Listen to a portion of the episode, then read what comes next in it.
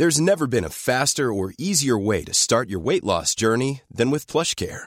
PlushCare accepts most insurance plans and gives you online access to board-certified physicians who can prescribe FDA-approved weight loss medications like Wigovi and Zepbound for those who qualify. Take charge of your health and speak with a board-certified physician about a weight loss plan that's right for you. Get started today at plushcare.com slash weight loss. That's plushcare.com slash weight loss. plushcare.com slash weight loss. Escúchame, Espinosa, todo mal, todo mal. Madre mía, Fin de semana que todo mal. El ayuntamiento de Fuengirola nos ha tratado fatal. pero mal, Mal. Muy El- mal. El hotel, flojete. muy flojo. Aquí se come regulero. Eh, tirándolo para abajo, sí. Mal, mal. ¿Estás de acuerdo, Sergio Jesús, o no? Pues la verdad es que no, pero bueno, eh, Vale. estáis, quejico- estáis quejumbrosos, pues ¿qué le vamos a hacer? Yo que tú a la hoguera, directamente. Y Eres luego encima, encima Sí. vamos a hacer nuestro primer Mindfax en vivo y en directo, con público, dentro de las Mind Gen Talks, aquí en un lugar también flojete. Flojo, muy Este flojo, muy flojo. de la Paz está flojo. flojete. Está sucio, ¿eh?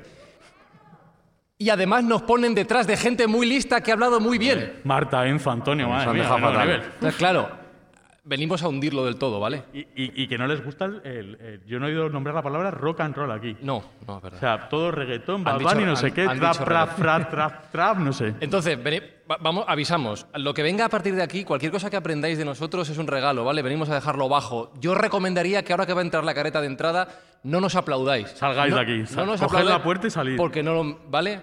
Así que comenzamos Mindfax. Gracias por estar aquí y por aguantarnos. Buscamos los límites de la ciencia, el futuro de la tecnología, el alcance de la mente humana. Esto es Mindfats. Bienvenidos a Mindfax, donde cada semana buscamos los límites de la ciencia, de la tecnología y de hasta dónde puede llegar un podcast como este. Muy bajito, muy bajito. Flojito, flojito, flojito, flojito, flojito. Estoy en una mesa muy grande, ¿vale? Je- Jesús Callejo, ¿cómo estás? Eh, ¿qué tal, paisano? Hola, ¿cómo, Bien, cómo va todo? Bien, bien. Todo fenomenal. Hola, Sergio Cordero. ¿Qué tal, amigo? ¿Cómo estás? Eh, qué felicidad de estar aquí, ¿eh? Pero vamos, estoy encantadísimo. Oh, Alberto Espinosa le tengo al lado. ¿Cómo estás, Hola, ¿qué tal? Espi? Muy buenas. ¿Qué tal? ¿Qué Bien, tal? bien, bien, encantado, hombre. Y saludos de un servidor, Fran Izuzquiza. Ahora sí, hablando en serio, para nosotros es un honor estar aquí con vosotros. Es, es un honor formar parte de este proyecto, de lo que, se estáis, lo que estáis haciendo. Tanto, lo voy a contar a los oyentes de Mindfax, los chicos de secundaria y bachillerato que han organizado un ciclo de charlas llamado Mindgen Talks, como digo, con el apoyo del Ayuntamiento de Fuengirola y de, y de Unicaja. Es un honor formar parte de este evento y de estar hoy aquí con vosotros. Y es que encima nos han tratado fenomenal. Cracks, Ah, cracks, absolutos cracks. ¡Vamos! A tope.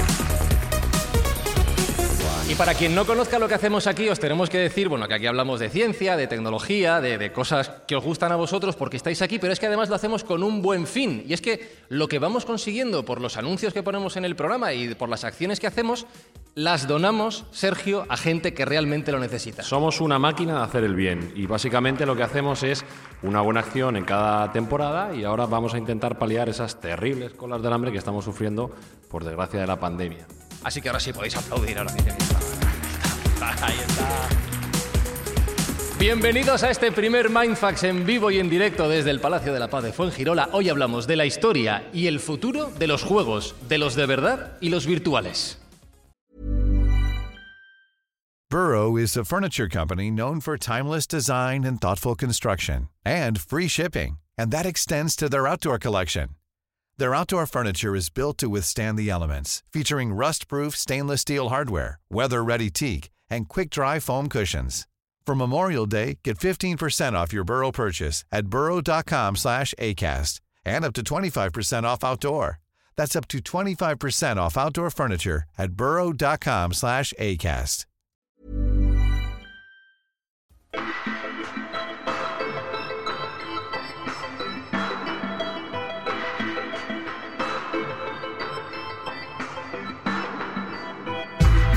Tengo que decir que hoy me siento como en casa. Hoy estoy en mi salsa. Eh, gente joven, ¿eh? Gente con futuro, prometedores. Tú ya eres viegenial. Es que dice que es millennial, Fran, soy pero millennial, millennial. es viegenial. O sea, Soy- millennial no tiene nada. Soy- no se me nota en la cara. Se ¿no? piensa que tiene Millennial 20 maduro, años. ya. Estoy, estoy, Limítrofe. Estoy, Esa en- barba. Se te ve el cartón, Fran. estoy entre mis congéneres. No, no. Ellos nunca dirían congéneres. No. utilizarían esa Te han palabra. pregun- pero Antes han preguntado, ¿tenéis Instagram? Y el único que tenía era Fran. Claro, es que gente joven.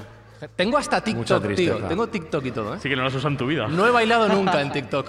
Más bien es- tiene- tienes un tic. También, y un toque. Me voy a quitar esto. Una pregunta, ¿cuántos de vosotros tenéis TikTok? ¿Cuántos utilizáis habitualmente? A ver, levantad la mano. Buah, que hay Pues toda la juventud. mucha mano. Claro. ¿Cuán- ¿Cuántos jugáis, por ejemplo, en el último mes? ¿Cuántos habéis jugado a, yo qué sé, qué es lo que está ahora? A, a la Among Us, por ejemplo. Veo unas cuantas manos. O a Fortnite. por A ejemplo, Fortnite, ¿no? ¿A Fortnite cuántos habéis jugado? No. A Fortnite no. Se ha quedado viejo. ya. Tampoco. Mira, Minecraft hay uno por ahí. Hay uno por ahí, el raro. Dos, tres. El raro. No, ¿Y, y a- raro. y al parchís? Coño. Ah, Muy vaya. bien. Bueno, bueno. ¿Y al juego de la oca? ¿Y al mus? No, eso te has pasado ya, tío. Eso ya Ah, ya, se levantan las manos más ancianas. voy a contar para la gente que no, lo, no está aquí con nosotros que al Parchís y a la Oca han levantado un montón la mano la gente. Yo esto no me lo esperaba, Es que el confinamiento ha hecho que aquí Ya. haya que jugar a lo que sea, claro. También es verdad, también es verdad. Vamos. Y de esto vamos a hablar hoy, porque vamos a hablar de cómo los juegos han evolucionado, ¿vale? Desde hace mucho, mucho tiempo, Jesús, hasta estos momentos en los que, pues eso, se juega, iba a decir a la Among Us, pero no es que se juega al Parchís también. Claro, y es que son juegos internacionales, populares y de los que no van a pasar nunca de moda, porque el juego es tan intrínseco como el ser humano.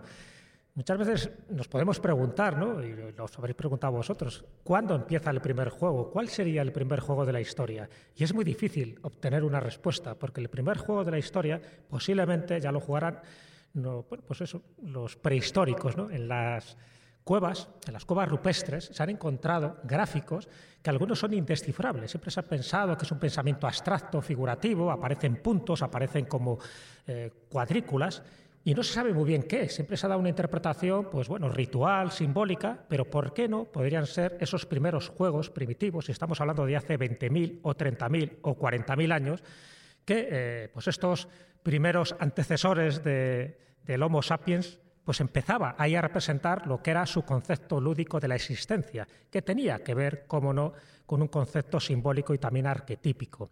Así que si dejamos un poco atrás la parte prehistórica y nos vamos a la parte histórica, que como sabéis empezaría hace 5.000 años, cuando aparecen ya los registros escritos, Co- Como veis, Jesús Callejo es un señor que sabe mucho, ¿vale? Pero muchísimo. Ahora, ahora veréis, ahora veréis. No, no, no, no. Estamos hablando de lo que es la esencia del ser humano. Y es que cuando hablamos de los orígenes y sobre todo de cómo empieza a concebir el ser humano el mundo y la realidad, es que los juegos forman parte indisoluble de ese concepto. Pero ojo, antiguamente el concepto que había de los juegos estaba muy unido a la sacralidad, estaba muy unido a los dioses.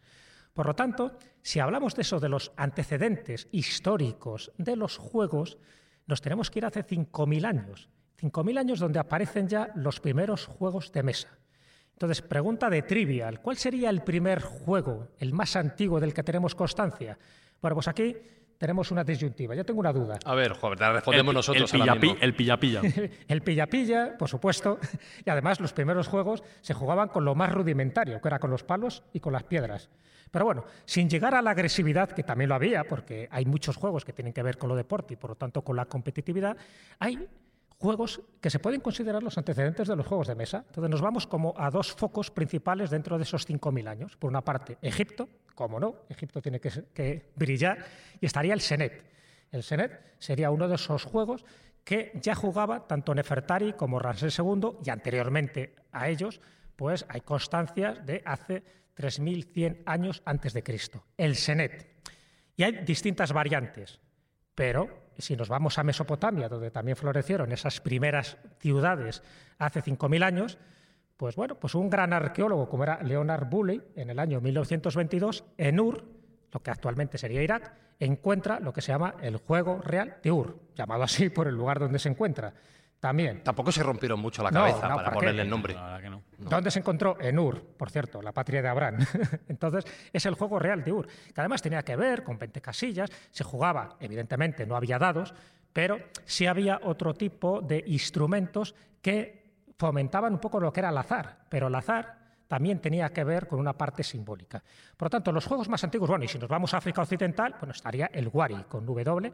El Wari sería el juego de la siembra, es decir, se utilizaban lo que eran semillas, iban colocando de sitio en sitio, pero también tenía una función ritual y además servía para saber cuándo había que sembrar y cuándo había que recogerlo. Entonces, bueno, pues el Wari, con distintos nombres en África Occidental, como puede ser pues, desde Senegal hasta Costa de Marfil, se sigue jugando, pero los orígenes son antiquísimos. Muy bien, o sea, teniendo en cuenta esos antecedentes que yo creo que son importantes tenerlos en cuenta, por eso, porque luego ha derivado en distintos juegos de mesa, como el parchís, como el juego de la oca, si nos vamos a lo que es la importancia del juego como acto social y como acto religioso, nos vamos al siglo VIII antes de Cristo, nos vamos a Grecia, a la antigua Grecia, y todos habréis oído hablar de los Juegos Olímpicos. ¿Esto va a entrar en el examen? Sí, esto entra. pero los Juegos Olímpicos son bastante fáciles. se me olvida ya. Pero los Juegos Olímpicos, y fijaros que ya se está uniendo la parte lúdica con la parte deportiva. Ahí es cuando empieza a hablar de las Olimpiadas. Las Olimpiadas se hacían cada cuatro años y seguimos haciendo cada cuatro años. Pero esto ya viene desde el siglo VIII. Y los Juegos Olímpicos se hacían en honor a Zeus. Pero es que dentro de esos Juegos panhelénicos había otros que se hacían a otros dioses. Por ejemplo, los Juegos Píticos se hacían en Delfos en honor a quién? A Apolo. Cada cuatro años también. Pero es que estaban también los Juegos Ísmicos. ¿En honor a quién? A Poseidón, cada dos años. Y luego estaban los Juegos Nemeos. ¿En honor a quién? Otra vez a Zeus, pero el Zeus Nemeo, que también tenía como distintas variantes, cada dos años. Y ahí es donde entra el laurear al ganador, porque ahí no había una competición donde tú ganabas dinero, ganabas prestigio, pero el prestigio era siempre en honor a mayor gloria de el dios. Y en este caso son juegos que tienen que ver con lo sagrado con lo público y luego con el tiempo se va derivando de la parte sagrada y pública a lo profano y a lo privado.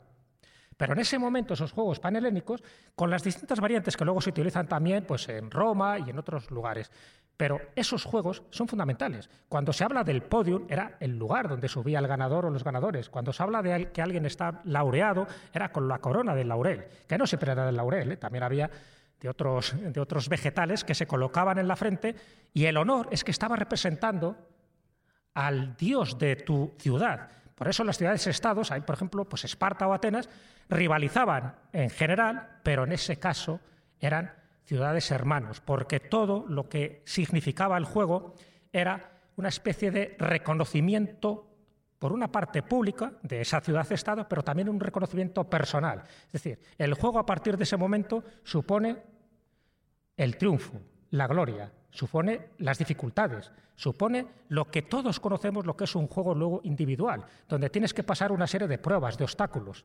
Es el juego del parchís, es el juego de la oca, es el juego de cartas por excelencia. Y fijaros, y aquí entra una variante.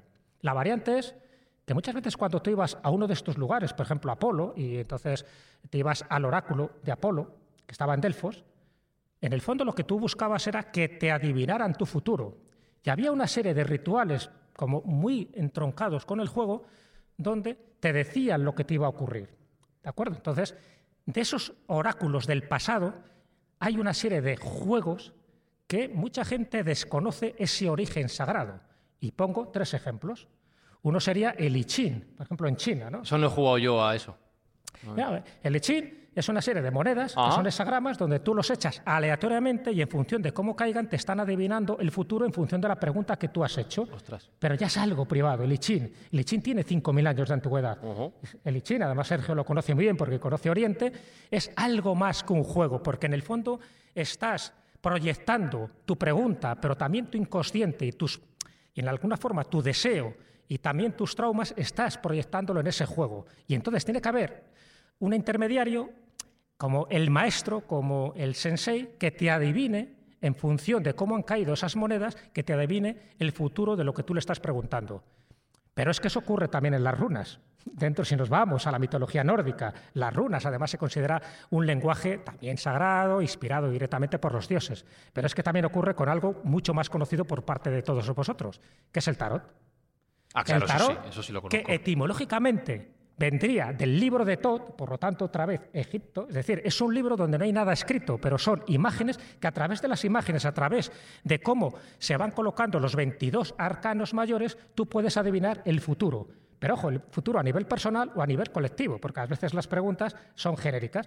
Así que fíjate, ya tienes tres elementos donde el juego se convierte en algo oracular. No solo estás jugando para divertirte, sino que estás jugando para conocerte a ti mismo que en definitiva es lo que ocurre en la Edad Media con juegos tan importantes como es el juego de la o como es el parchís, o el parchisi, como se llama, que por cierto procede de la India, de Akbar el Grande del siglo XVI. Entonces, son juegos donde veréis, claro, nos podemos ahí enrollar muchísimo, que no es mi idea, pero sí quiero que quede un poco constancia cómo los videojuegos actualmente derivan de, pues esto, de, esta, de este elemento que por una parte tiene que ver con lo sagrado, pero también tiene que ver con lo profano. Lo profano me refiero cuando entra ya en el ámbito privado. Entonces, tanto el parchís como el ajedrez, como el juego de la oca o como el alquerque, que por cierto aparece también representado en muchas catedrales, en muchos santuarios de la Edad Media, lo que está haciendo es ponerte en contacto con, con lo más inconsciente que tú tienes, que es saber quién eres tú. Por ejemplo, cuando tú juegas al juego de la oca, al juego del parchís, ¿qué es lo que haces a través de una serie de fichas? La ficha es un poco como nosotros mismos. El tablero es el juego de la vida. Es decir, ese tablero donde tú tienes que ir pasando de casilla en casilla o de oca en oca o de puente en puente, en el fondo, si te das cuenta, es un poco la representación del ser humano desde que nace hasta que muere. Pero cuando muere es una muerte simbólica y cuando llegas al centro, cuando llegas por fin a la, a la casilla final, has triunfado. Pero ojo, no quiere decir que hayas triunfado sobre los demás, quiere decir que has superado las pruebas mucho mejor que tus eh, bueno, pues eso, con tus compañeros de juego, claro. Y ese es el momento clave en el que uno llega a comprender que realmente el juego del tablero es el juego de la vida. Toma ya. Entonces, si lo entendemos así, cualquier juego que hagamos hincapié, y ahora Sergio nos va a meter un poco en ese mundo tecnológico, en el fondo todos los juegos representan al gran juego. Entendido el gran juego con letras grandes como aquel en el que nosotros tenemos que ser conscientes de que los juegos aparentemente infantiles, igual que pasa con los cuentos aparentemente infantiles, son herramientas de conocimiento, que si conocemos sus símbolos, si conocemos un poco sus arquetipos, si conocemos sus orígenes, cuando jugamos a lo que sea, incluso al juego de pelota, como hacían en Mesoamérica, lo que hacían los mayas o lo que hacían los aztecas. Incluso al fútbol. Claro. Y el fútbol, igual, en el fondo, toda esa especie de juego colectivo, tú no estás jugando para ti mismo, estás jugando para un colectivo, estás jugando para una ciudad, pero estás jugando también para superarte a ti mismo. Y cuando tú te superas y cuando tú te vas conociendo a ti mismo, te conviertes en mejor persona. La leche. Y, eh, esto, erais conscientes todos vosotros cuando jugabais al parchís durante el confinamiento, ¿verdad? Claro, me tiene loco. ¿Eh? Estabais jugando por superaros, por ser más grandes, por agradar a los dioses, por... Me ha, entrado un agobio de repente.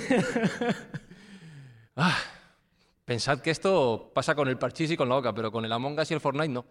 Con eso no. Claro, porque no todos los juegos conducen al mismo fin, porque luego pasa del aspecto sagrado al aspecto profano. Es decir, una vez que tú ya lo vas privatizando, fíjate que el juego real de Ur o el Senet no jugaba cualquiera, era, jugaba la élite, jugaban los reyes, jugaban los nobles, porque, claro, evidentemente tenían más posibilidades de hacer ese tipo de juegos. Pero es que la plebe, el pueblo, también tenía otro tipo de juegos.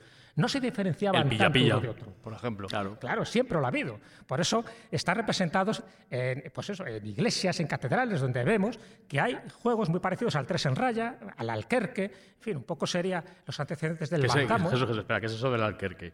Explica esto del alquerque. El alquerque es el, nombre que se daba en la Edad Media a un antecedente del tres en raya. Ah. Eran juegos donde, claro, como muchas veces tenías que estar pasando mucho tiempo en, ese recinto, ojo, no se daba dentro del interior, en, en, el interior de las catedrales o de los santuarios, sino se daba en lo que era la parte más externa, la parte profana. Entonces, mucha gente en las ceremonias se aburría y empezaba pues, a dibujar determinados elementos que hoy sabemos que eran juego. Espérate, ¿me estás diciendo que la gente en misa se ponía a jugar al 3 en raya?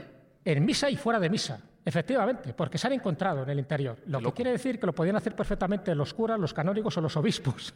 Como el juego de Enzo. Claro, hecho, ¿eh? pero es que si entramos dentro de la simbología que tienen las catedrales y los santuarios, nos encontraremos que hay muchos elementos profanos y paganos y heréticos más de lo que nos podemos imaginar, porque aparecen sirenas, porque aparecen unicornios, mm. porque aparecen una serie de elementos eróticos que no deberían corresponder a una iglesia. Que son menores de 18. Claro. pero lo hay. Pero- fijaros, siempre con lo que fijaros y 18, observar. pero son mayorcitos, No, pero no, Por no, redu- se puede ser, que no, que no. Mucho TikTok, pero no pasamos de mucho TikTok, por favor. Pero fijaros un poco en la frase, hay que saber ver.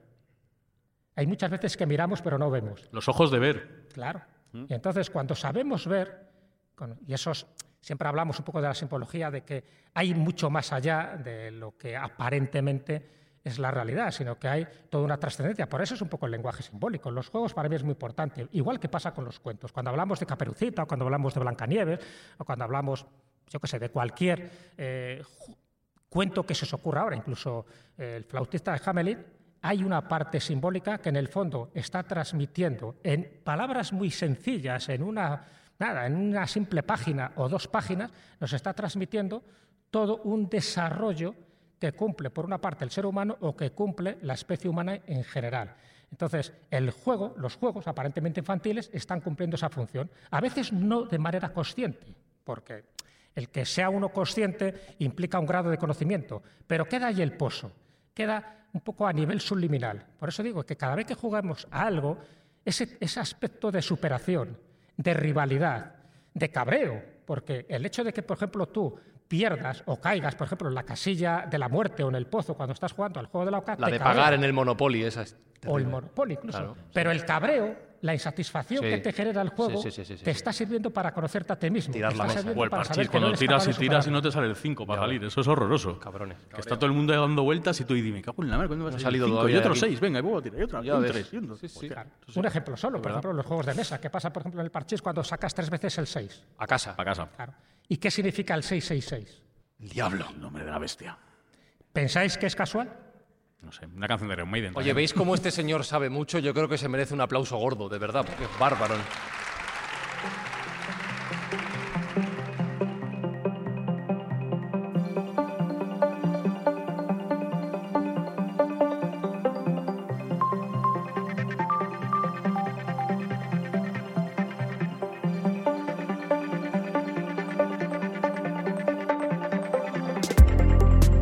Hoy, hoy para nosotros es el primer día de muchas cosas, ¿vale? Es el primer día que hacemos este podcast fuera de nuestro entorno habitual, es el primer día que lo hacemos fuera de nuestra ciudad, que venimos de Madrid, es el primer día que lo hacemos con público y nos está encantando. Es el primer día que tenemos un señor delante con una cámara, grabándonos en vídeo. A, a tope, además. Le voy a hacer una pregunta que a mí me gusta mucho. per- perdóname, ¿esto dónde sale? Eh, eh, es para Twitch. No dice nada. es- Un aplauso para el señor de la cámara, por favor.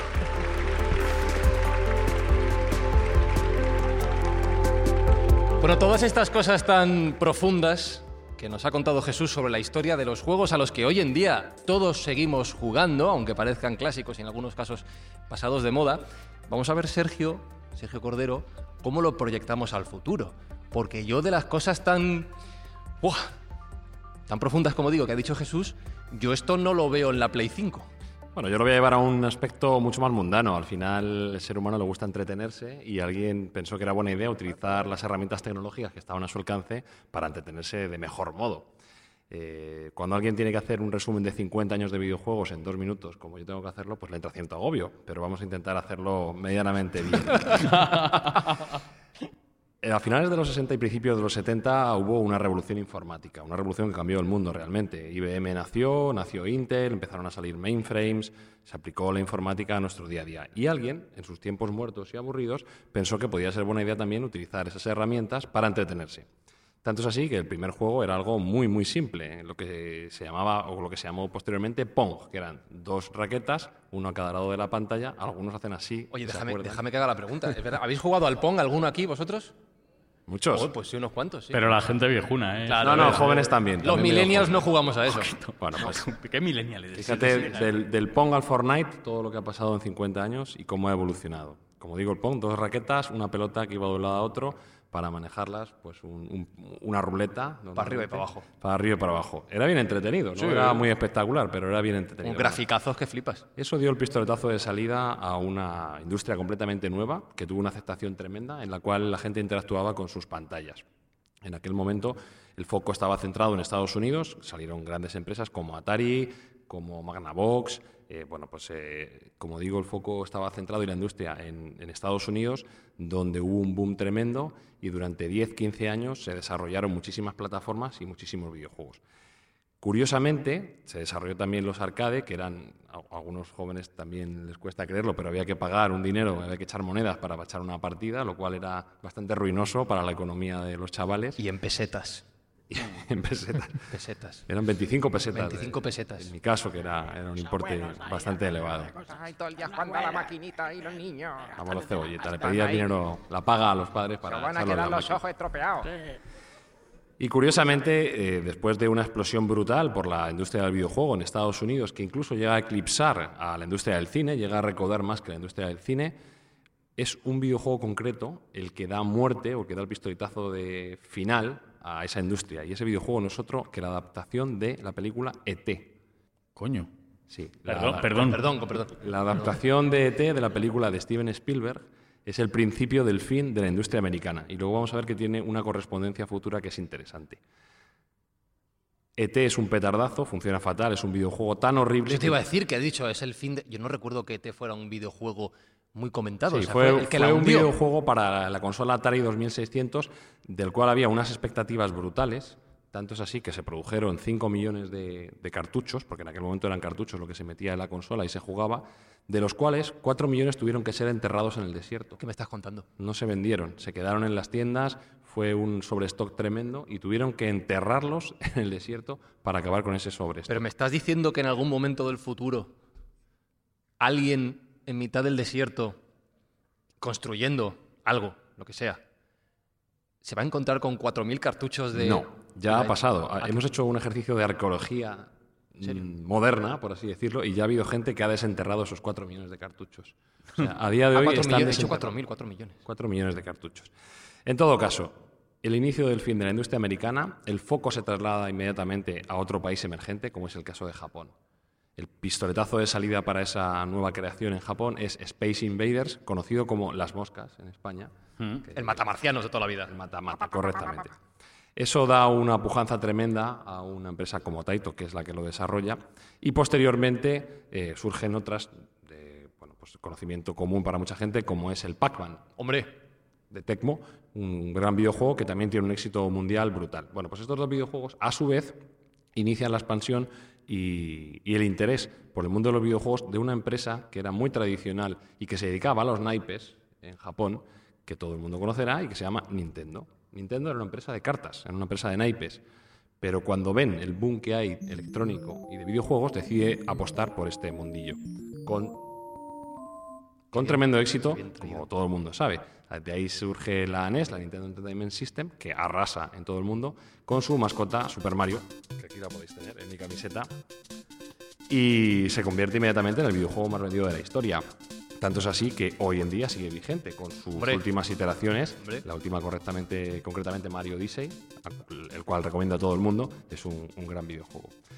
Bueno, pues eh, esta, industria del videojuego japonesa sigue evolucionando, ya toman la preponderancia definitiva y no sueltan el mando de la industria del videojuego y hay diferentes iteraciones. Aparte después de la Nintendo viene la Super Nintendo, viene la Mega Drive por parte de Sega, que es una compañía rival, e incluso existe un, proyecto híbrido entre Sony y Nintendo para crear un periférico adicional a su Super Nintendo que iba a llevar un disco compacto, un CD, para mejorar sus juegos. Ese proyecto finalmente se desecha, lo cual da paso a un hito importante del mundo de los videojuegos, que es lo que todo el mundo conoce como la Sony PlayStation. la 1. La Sony PlayStation viene de un proyecto fallido entre Nintendo y Sony para crear un add-on para su propia consola. Bueno, pues la evolución de todo el mundo es conocida, PlayStation 1, PlayStation 2, Microsoft tenta con su Xbox, la evolución de los videojuegos sigue avanzando, sigue evolucionando y hoy en día estamos en una industria que ampliamente ha sobrepasado ya a la industria del cine de nuevo, que mueve miles de millones y que tiene una audiencia absolutamente brutal.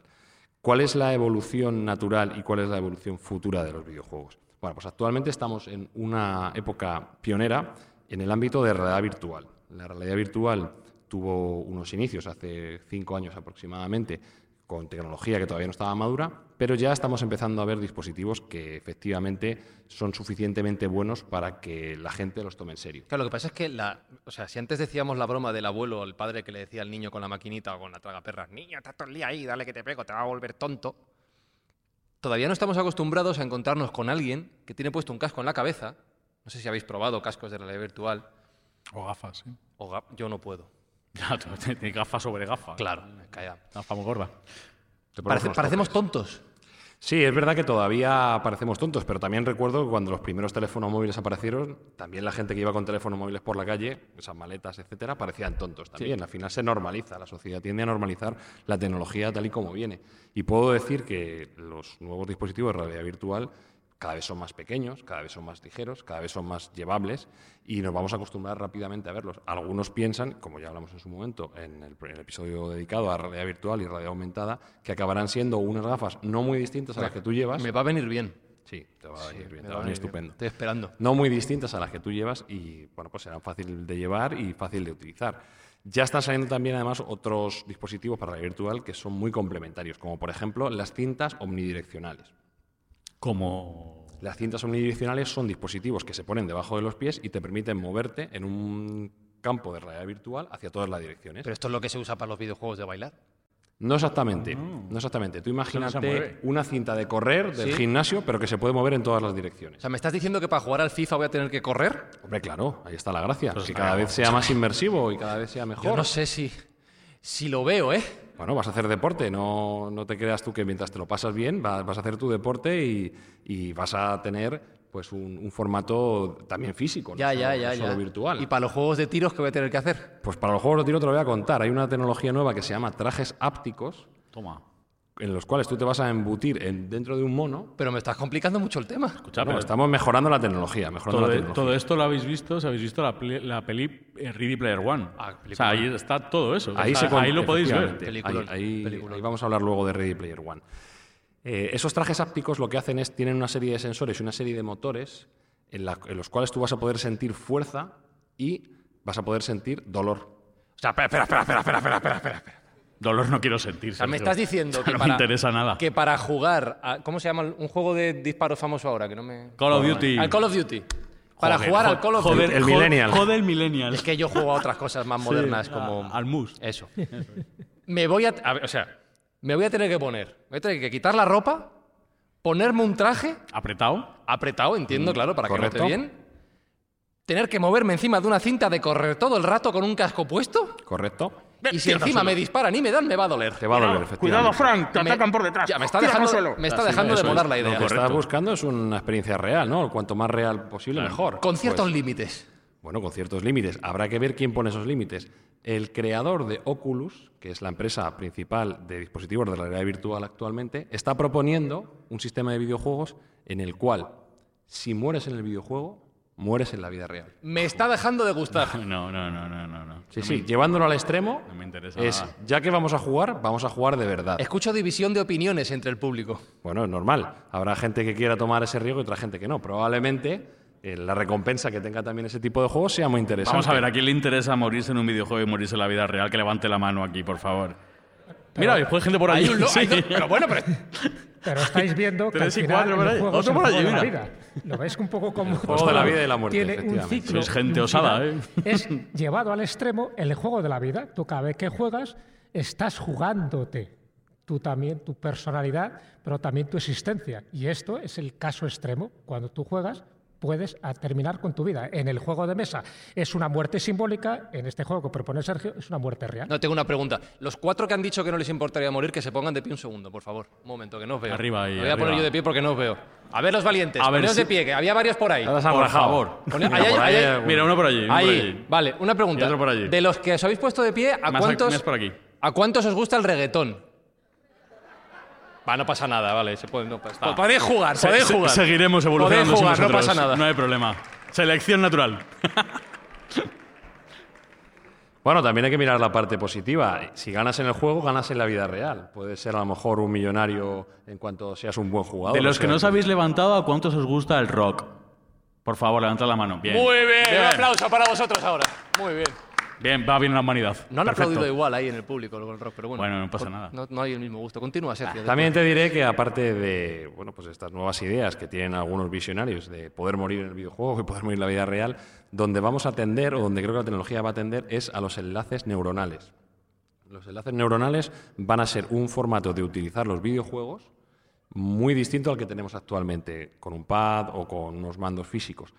Ya, y aquí nos ponemos una vez más en pie, como siempre que hablamos del patrón en Ah, las sí. más, No, no, por favor. En este, en Elon, este podcast, Elon, cuando hablamos de Elon Musk, nos Elon, ponemos de pie, así que todos de pie, por favor. Elon, Todos de pie, un respeto. Todos de Elon, pie. Todos de pie. Elon, Elon Musk. Todos de pie. todos- Estoy Bueno, viendo gente, como- que, gente que no se levanta. Como todo el mundo sabe, Elon Sí. Musk es uno de los grandes eh, empresarios del mundo y grandes Sí. inventores. eh, Ya os podéis sentar, os podéis sentar ya. una, Pero Fran, tío. Siéntate, por Predico favor. con el ejemplo, tío. Gente, eh. Una de sus grandes propuestas es una empresa que se llama Neuralink, que lo que hace es tener un enlace telepático entre una máquina y nuestro propio cerebro, ¿vale? Tiene unos enlaces directos y solo con el pensamiento somos capaces de utilizar máquinas y de tener pues, otras sensaciones. Es un formato que parece muy del futuro, pero ya está aquí. Hace bien poco, no llega a dos meses, Neuralink ha mostrado su primer dispositivo funcionando en un primate. Quiero recordar que es un bonobo al cual le ponen un joystick y una pantalla. El joystick, el mono tiene que seguir con el joystick una pelota y él la va siguiendo. Por una caña sale un líquido dulce en el cual si él está tocando el, el objetivo que le señalan, pues recibe ese premio, digamos, ese dulce que le viene por, por esa caña. Bueno, pues él está jugando con su joystick y efectivamente el mono funciona bastante bien, es bastante bueno. El videojuego es el Pong, el de Sí, las pa- palitas. o Es parecido, parecido, no exactamente igual, pero es, es parecido. Casi igual. Tiene que seguir una pelota, básicamente. Lo que el mono no sabe es que tiene conectado este dispositivo de Neuralink, que tiene conectado esos eh, cables a su cerebro, y que en un momento determinado le desenchufan el joystick. Él no lo sabe, él sigue moviendo el joystick pensando que ese joystick está moviendo. Y efectivamente él sigue moviendo el cursor en la pantalla y sigue obteniendo la recompensa del líquido dulce cada vez que está acertando. Lo que está haciendo es, sin saberlo, mover el cursor con la mente. Si no habéis visto ese vídeo, por favor, buscadlo porque es que es Se al- llama alucinante. Mind O sea, Pong y está en ojo. YouTube para todo el mundo. La primera y más evidente utilidad que puede tener este tipo de tecnología es ayudar a la gente que tiene problemas de movilidad, tetraplégicos, hemiplégicos, etcétera, a que recuperen esa movilidad. Pero no pasará mucho tiempo hasta que la utilicemos a un nivel recreativo, puramente recreativo, y empecemos a mover nuestra PlayStation con la mente, no solo con las manos. Me convence más que lo de correr sobre la cinta. Bueno, sí, yo sé que tú Voy a eres- meter un gol y meto un gol. Eres bien baguete. Claro. ¿No? Bueno, es un paso más, es un paso más. Y como bien decía, como bien decía Alberto, Sí. si a nosotros que nos gusta hacer siempre referencias a la cultura pop, donde podemos ver mejor la evolución de cómo van a ser los videojuegos, probablemente cómo van a ser los videojuegos el día de mañana, debemos recomendar la película Ready Player One. ¿Cuánta gente ha visto aquí Ready Player One? Bueno, Bien. pues Re- buscadla. recomiendo al resto que la veáis, es un espectáculo visual absoluto. Es una película de Steven Spielberg basada en la novela de Ernest Klein, muy recomendable. Es verdad que también tiene cierta añoranza a los años 80 y 90, hace referencias continuas a la cultura pop de esos años Hmm. y a mí me pareció una película muy muy entretenida y no está entre las mejores de Spielberg, pero es digna de ver definitivamente. y, y con una moraleja muy bonita, además, ¿no? La sinopsis básicamente es un, un chaval que se mete en un mundo virtual a través de unas gafas de realidad virtual y esa realidad virtual a su vez es tan avanzada y tan tecnológicamente buena que es indistinguible de la realidad, es fotorrealista. Lo cual nos podría llevar en un loop temporal a nuestro primer episodio de Mindfacts, en el cual si tú no sabes que la realidad virtual es virtual, igual estamos viviendo en una simulación. Ahora, mi- ahora mismo. O sea, Matrix. Podría es- ser. Estamos en Matrix. chicos, Podría ser. Si no sabemos que la realidad virtual Podría es virtual porque no la, no la discernimos de la realidad, ¿por qué no va a ser todo una simulación? No lo sabemos, pero bueno, ahí lo dejo. El caso es que la película es un absoluto encanto, mm, a mí me, me entusiasmó, y para, para gente de corta edad, incluso de, de seis años en adelante, se puede ver sin ningún problema. Y deja bien a las claras cómo puede ser un futuro que esperemos no sea tan apocalíptico como sale en la película, pero en el cual la realidad virtual es casi indistinguible de la vida real. Y bueno, pues el sistema de diversión pues evoluciona muchísimo. Tanto es así que la gente está tremendamente enganchada al sistema. Oasis se llama el, el mundo virtual en el que juegan. Oasis. Pues me has convencido para desenchufar la Switch en cuanto llegue a casa, macho. Claro, No, hombre, no. No me- recupera el, el contacto con la vida real. ¿Os ha gustado lo que hemos contado hoy? ¿Os ha gustado el podcast? ¿Os ha gustado Mindfacts?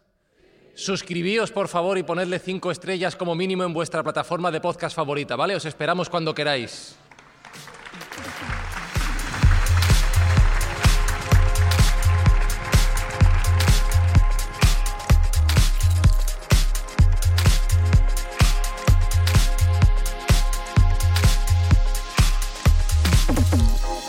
Cinco estrellas como mínimo, ¿eh? El Por que va- favor, el el, que que, vaya, ponga menos de cinco estrellas. que no venga. No. No vuelva, No. ¿vale? No, no, no nos interesa nada. Cuatro, y luego hay sitios donde pueden poner comentarios, ¿vale? Pues qué guapos son, qué majos, qué bien hicieron el podcast. qué gente más limpia. Que sí, que bien se lavan, todo así, ¿vale? sí. De ahí para arriba, lo que queráis. me gusta el rock. También es verdad, sí, verdad, verdad, Sí.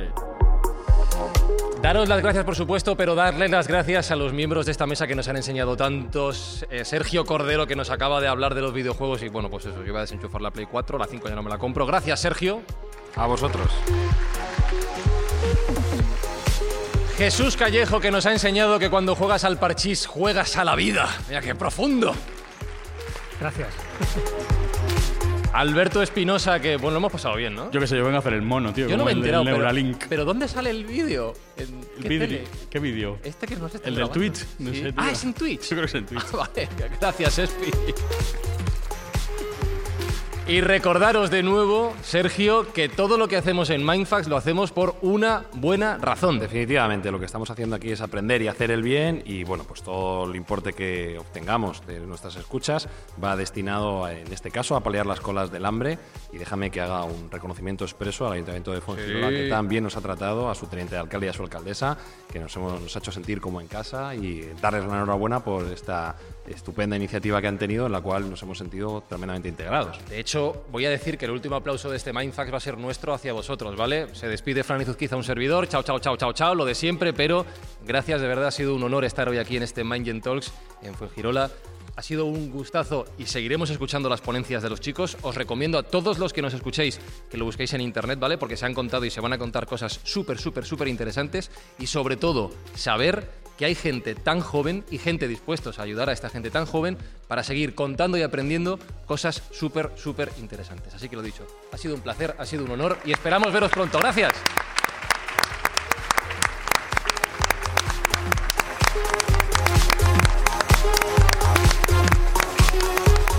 Mindfacts llega cada semana a tus oídos a través de Spotify, Apple Podcast, Evox, Google Podcast o tu aplicación favorita. Búscanos en redes sociales. Somos Mindfacts. Ralph, te entendemos.